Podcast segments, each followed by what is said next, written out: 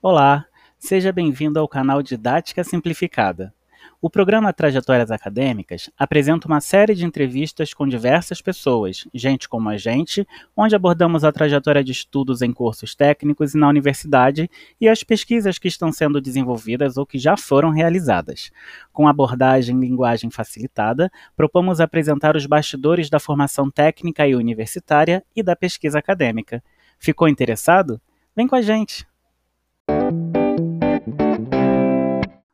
Olá, sejam bem-vindos ao canal Didática Simplificada e ao programa Trajetórias Acadêmicas. Hoje, como convidada, temos a Pamela Monção, que vai falar para a gente da sua trajetória na universidade e também sobre o seu processo de escrita e, de, na verdade, seu processo de escolha do objeto de pesquisa, escrita e, e tudo que demandou nessa fase.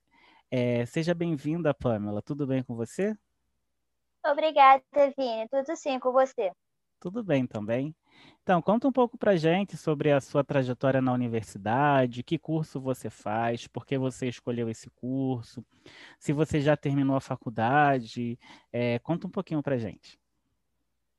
Então, eu faço licenciatura em História e a minha escolha do curso foi, foi pela segunda opção mesmo, porque minha primeira opção era cinema só que como era muito difícil de entrar na Universidade de Cinema, eu optei por fazer História, porque é um campo que eu gosto. E é isso. E tá o curso bom? que você faz é à distância, presencial? Aonde então, você está fazendo o curso também, né? Então, a minha modalidade é EAD, por questões mesmo de modalidade de procurar trabalho, porque aí não ia, não ia entrar em conflito né, com, meu, com a minha jornada de trabalho e com a faculdade. Então, com EAD, dá para mim me adaptar melhor às rotinas do dia a dia. Ah, eu faço na Universidade de Estácio de Sá, no, no Rio de Janeiro, né, na, na Baixada Fluminense, em São João de Meriti. Entendi. E, bom, a gente sabe que a, a educação à distância, né, a modalidade EAD da universidade, tem crescido muito nos últimos anos. Você já tinha tido alguma experiência com educação à distância antes ou a universidade é, foi o primeiro momento, seu primeiro contato? Não, a, a faculdade foi meu primeiro contato com a distância. Todos os meus ensinos que eu tive, né, tanto na escola, cursos que eu fiz na vida, é, foi sempre presencial. Só que aí só que na graduação eu escolhi a distância e foi bem bem diferente para mim, porque realmente é muito mais difícil você estudar à distância do que estudar presencialmente. Mas é mais difícil como? É, os conteúdos são mais difíceis ou porque existe uma estrutura diferenciada que o aluno tem que dar conta? Você ainda está na graduação, né? Você ainda não se formou. Não, eu estou no meu último período da graduação. O difícil que eu considero é assim, não, não tem conteúdos difíceis. O difícil é você se adaptar, você criar sua rotina de estudos à distância. Porque assim, você não vai ter acesso ao professor na hora, você não tem acesso à sua turma, você só tem acesso ao conteúdo didático. Então você tem que estudar e, e correr atrás de informação, correr atrás de texto, é assim que eu considero difícil. E eu sou uma pessoa que tem muitas dificuldades em estudar, pegar foco no estudo. Então, eu tive que me readaptar a uma rotina que eu tenho dificuldade. Porque em sala de aula, para mim, na minha cabeça, eu consigo me concentrar um pouquinho a mais. Em casa, não. Em casa, eu tenho muita distração. Eu tenho televisão, eu tenho minha cama para dormir, que fica me chamando, né, para dormir e tal. Então eu tive que realmente readaptar o meu local de estudo, tive que desligar tudo da tomada, tive que ficar longe do celular, me desligar totalmente do mundo exterior para focar nos estudos. Entendi. E aí, mas conta um pouco mais sobre como é que é esse, essa trajetória de estudos, né? Você acorda às sete da manhã, estuda de oito às cinco da tarde, ou você... Como é que você organizou, planejou sua, sua demanda de estudos? Porque, como você falou, quando a gente tem... Quando a gente está na sala de aula, a gente tem uma... A gente pode ter uma facilidade maior de aprendizagem porque está vendo o professor falando, ele está explicando no quadro, né? Você tem interação com a turma, você desperta, não? Você, na verdade, você se utiliza de outras, de outras sensibilidades para poder aprender. E no, na distância, não, é, é, o contato com a plataforma virtual, com as aulas que são gravadas, né? Você não tem uma turma para interagir de fato, são só mensagens pelo, pelos aplicativos, que eu acredito. Aí, como que você organizou a sua vida, assim? Você porque você não só estudou, você tinha outras coisas para fazer também, né? Você estudava de segunda a sexta, de 8 às 5 da tarde? Como é que você fez isso? Então, não consigo estudar de 8 às 5, porque é praticamente é impossível, porque senão você não vai ter vida social, né? Você vai ficar só estudando. Então, como eu peguei, no meu primeiro período, eu peguei no momento era cinco matérias. Então, nessas cinco matérias eu colocava, é, dividia por dia. Por exemplo, segunda-feira era matéria antropologia, eu pegava de duas às cinco da tarde, porque eu não consigo estudar de manhã. Porque de manhã eu tenho muita, muito sono e realmente eu não consigo pegar para estudar de manhã. Então, eu preferi pegar de tarde no início da noite. Então, eu estudava tudo do conteúdo durante de duas às cinco. Eu tinha um intervalo entre três horas a três e meia para poder descansar. E aí depois eu voltava, quando eu consegui, consegui terminar toda a aula do dia, eu fazia sempre um, um resumo, uma revisão de tudo que eu vi, fazia o exercício iria alguma coisa relacionada à aula. Isso eu fazia sempre todos os dias, de segunda a sexta. Sábado e domingo para mim é sagrado, eu deixo só para descanso, para procrastinar mesmo, dormir até tarde, ver série porque eu não consigo estudar de domingo a domingo. Minha cabeça não funciona assim. Entendi. É importante também ter um momento de lazer, de descanso, né? Porque é Sim. uma.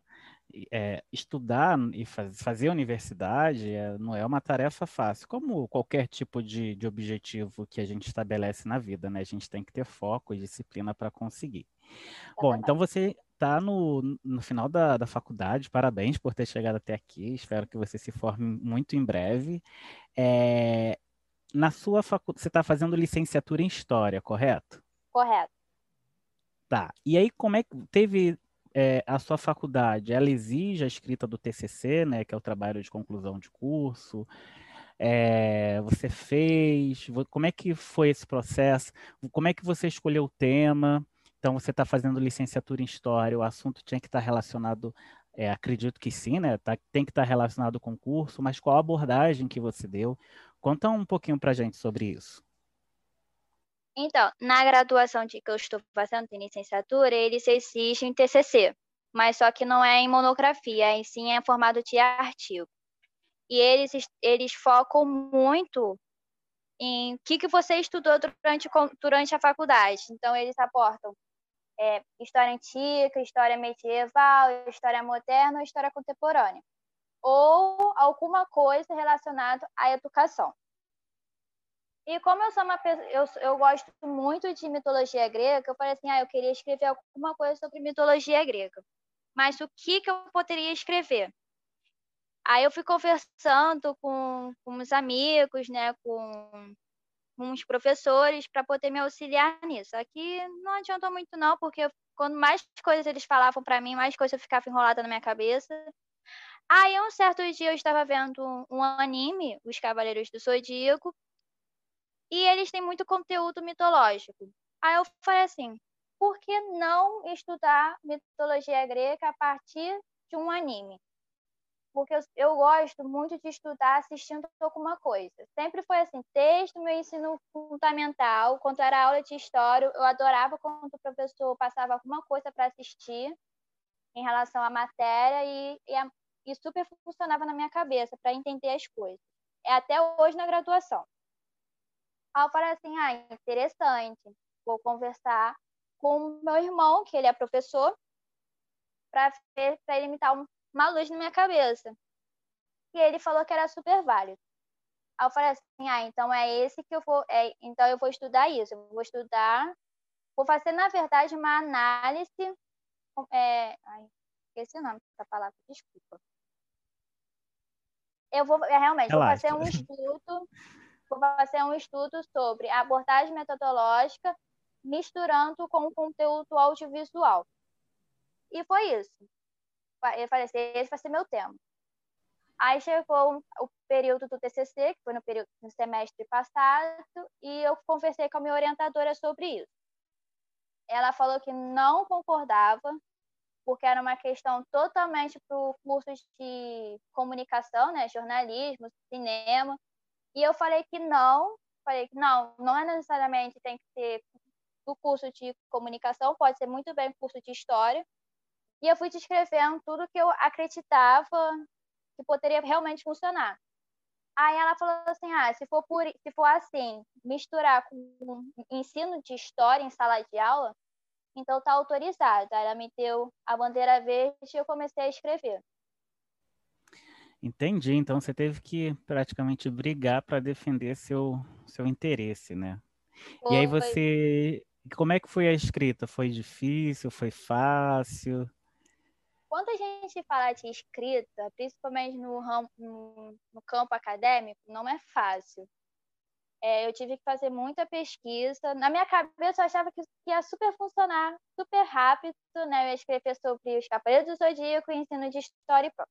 Não, não funcionou assim. Eu tive que fazer todo um estudo sobre a história do Japão, a história do mangá, a história do anime. Eu tive que fazer um, algumas resenhas sobre alguns artigos, é, artigos relacionados ao tema para poder ver o que, que eu poderia utilizar, ver o que eu poderia não utilizar, para não ficar muito longo, porque eu, eu tinha um conteúdo X de páginas para fazer e eu não podia, não poderia ultrapassar esse limite, senão eu ia perder ponto no TCC. Entendi. Então você conseguiu dar conta e foi aprovada e já está indo para o abraço final, né? Sim. Foi um progresso bem difícil, porque não foi fácil, porque conteúdos assim, misturar um anime com sala de aula, ele ainda é muito problemático para os professores. Porque os professores hoje em dia ainda acreditam que a melhor forma de ensinar alguma coisa, principalmente em história, é na base dos livros e explicação. E não, não necessariamente tem que seguir essa lógica, pode seguir outras lógicas, até porque história é um conteúdo, é uma matéria muito, que muitos alunos consideram chatas, porque é muito conteúdo, é muita data, muito século, muito evento que acontece, muita guerra também que acontece nos dias, na época tá, que está sendo explicado. E aí, de fato, complica na visão do aluno para poder ter esse entendimento que o professor está explicando. E, e, a, e a minha, meu, meu objetivo foi esse, mostrar que não, não necessariamente essa, é, tem que ser só explicação, pode ter outros recursos, pode ter recurso de livro infanto-juvenil, pode ter anime, pode ter filme, pode ter até animação da Disney também é válido na, na no recurso de salas de aula. Entendi. Muito interessante sua trajetória. É, agradeço muito sua disponibilidade em participar aqui com a gente do, do canal Didática Simplificada, é, como a primeira entrevistada do programa Trajetórias Acadêmicas. A gente deseja para você muito sucesso na sua vida e na sua trajetória. E é isso, a gente se vê no próximo momento. Obrigado, Pamela. Eu que agradeço pelo convite.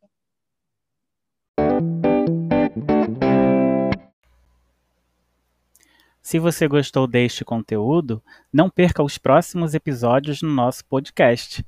Enquanto isso, você pode seguir o Didática Simplificada nas redes sociais. Nós estamos no YouTube, no Instagram e no Facebook.